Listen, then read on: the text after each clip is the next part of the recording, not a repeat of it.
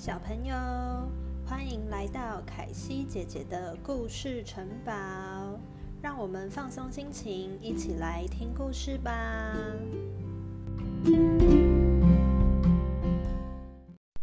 端午节快到了，今天来说关于端午节的小故事吧。其中最有名的故事就是屈原的故事。这位屈原是谁呢？他是中国古代春秋时期楚怀王的大臣，他提倡举贤授能，也就是说推举真正有才能、有能力的人做官，以壮大楚国，能够对抗其他强国。但是在中国古代，很多官职都是一代传一代的贵族世家，不管你有没有能力。只要生对家庭，就可以做官。长此以往，没有能力的人对国家没有帮助，国家就变得越来越弱。屈原提出这样的意见，自然就遭到贵族们的反对。于是，屈原就被陷害。贵族们拼命在楚王面前讲屈原的坏话，最后屈原被楚王赶走。流放到距离都城非常远的地方，在流放的期间，屈原仍然心系天下，忧国忧民，于是写了很多有名的诗篇，像《离骚》《天问》《九歌》。这些诗篇影响后世的人非常深远。在公元前两百七十八年，秦国攻下了楚国。屈原不忍心看自己的祖国被侵略，在五月五日写下了最后一个作品《怀沙》之后，抱着石头跳进了汨罗江，结束了自己的生命。屈原死后，楚国的百姓们非常哀痛，纷纷跑到了汨罗江边去凭吊屈原。渔夫们拼命在汨罗江上来回的划桨。想要找到屈原的身体，同时也赶走江中的鱼。为了保护屈原的身体，不让鱼、虾、蟹咬食，百姓们拿出为屈原准备的饭团、鸡蛋等食物丢进江里。一位老医师拿来了一坛雄黄酒，倒进江里，想要把那些蛟龙、水兽给喂晕，以免他们伤害屈原。这就是后来每到了五月五日，大家都要划龙舟、包粽子的原因了。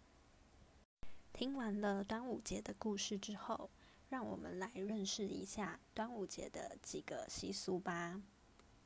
第一个就是喝雄黄酒，因为端午节后各种虫类就开始活跃了起来，瘟疫就越变越多。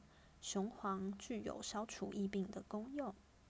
另外有《白蛇传》的故事，是白蛇妖喝了雄黄酒之后，差点就会现出蛇形，所以民众听了之后，觉得喝雄黄酒也有驱邪的功能。第二个是挂艾草跟菖蒲，艾草是一种可以治病的药草，针灸里面的灸法就是用艾草作为主要成分。放在穴道上进行灼烧，烧艾来治病。另外，艾草也代表招百福，插在门口可以使主人身体健康。菖蒲的话是天中五瑞之首，象征驱除不祥的宝剑，因为它的叶片呈剑的形状，插在门口可以辟邪。端午是入夏后的第一个节日，气温上升。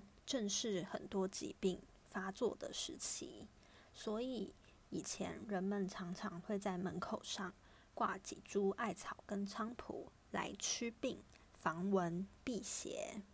第三个就是系五色丝线。五色丝线是哪五色呢？就是有青、红、白、黑、黄这五种颜色，被视为吉祥的颜色。在端午这一天。孩子们要在手腕、脚腕上系上五色丝线，以保安康。因此，端午节的清晨，大人们起床之后的第一件事，就是在孩子的手腕、脚腕跟脖子上拴五色线。系线的时候，有一个特别的习俗，就是孩子们不可以开口说话。五色线呢，不能任意的折断或丢弃，只能在夏季的第一次大雨或第一次洗澡的时候抛到河里，意味着让河水将瘟疫、疾病都冲走，从此就可以保安康。第四个呢是带香包，香包又称香袋、香囊或荷包，有的用五色丝线缠成的。有的用碎布缝成，里面都会装香料，配在胸前，香气扑鼻。有趣的是，带香包，每个年龄层的人喜欢带的图案都不一样。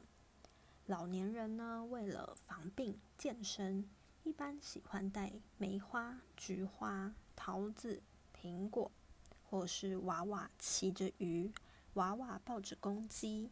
象征着鸟语花香、万事如意、夫妻恩爱、家庭和睦的意象。小孩子们呢，则是喜欢飞禽走兽类的图，像是老虎、豹、猴子、斗鸡等等的。年轻人带香包也很讲究。如果在以前，热恋中的情人。姑娘早早的就要精心制作一个别致的香包，赶在端午节的时候送给自己的情人。很多习俗在现代社会已经很少见了，但知道这些习俗是不是也很有趣呢？祝大家端午节平平安安，快快乐乐！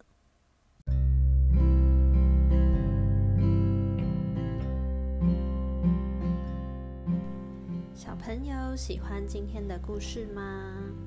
凯西姐姐的故事城堡会在每个礼拜四的晚上九点都会有新的故事哦。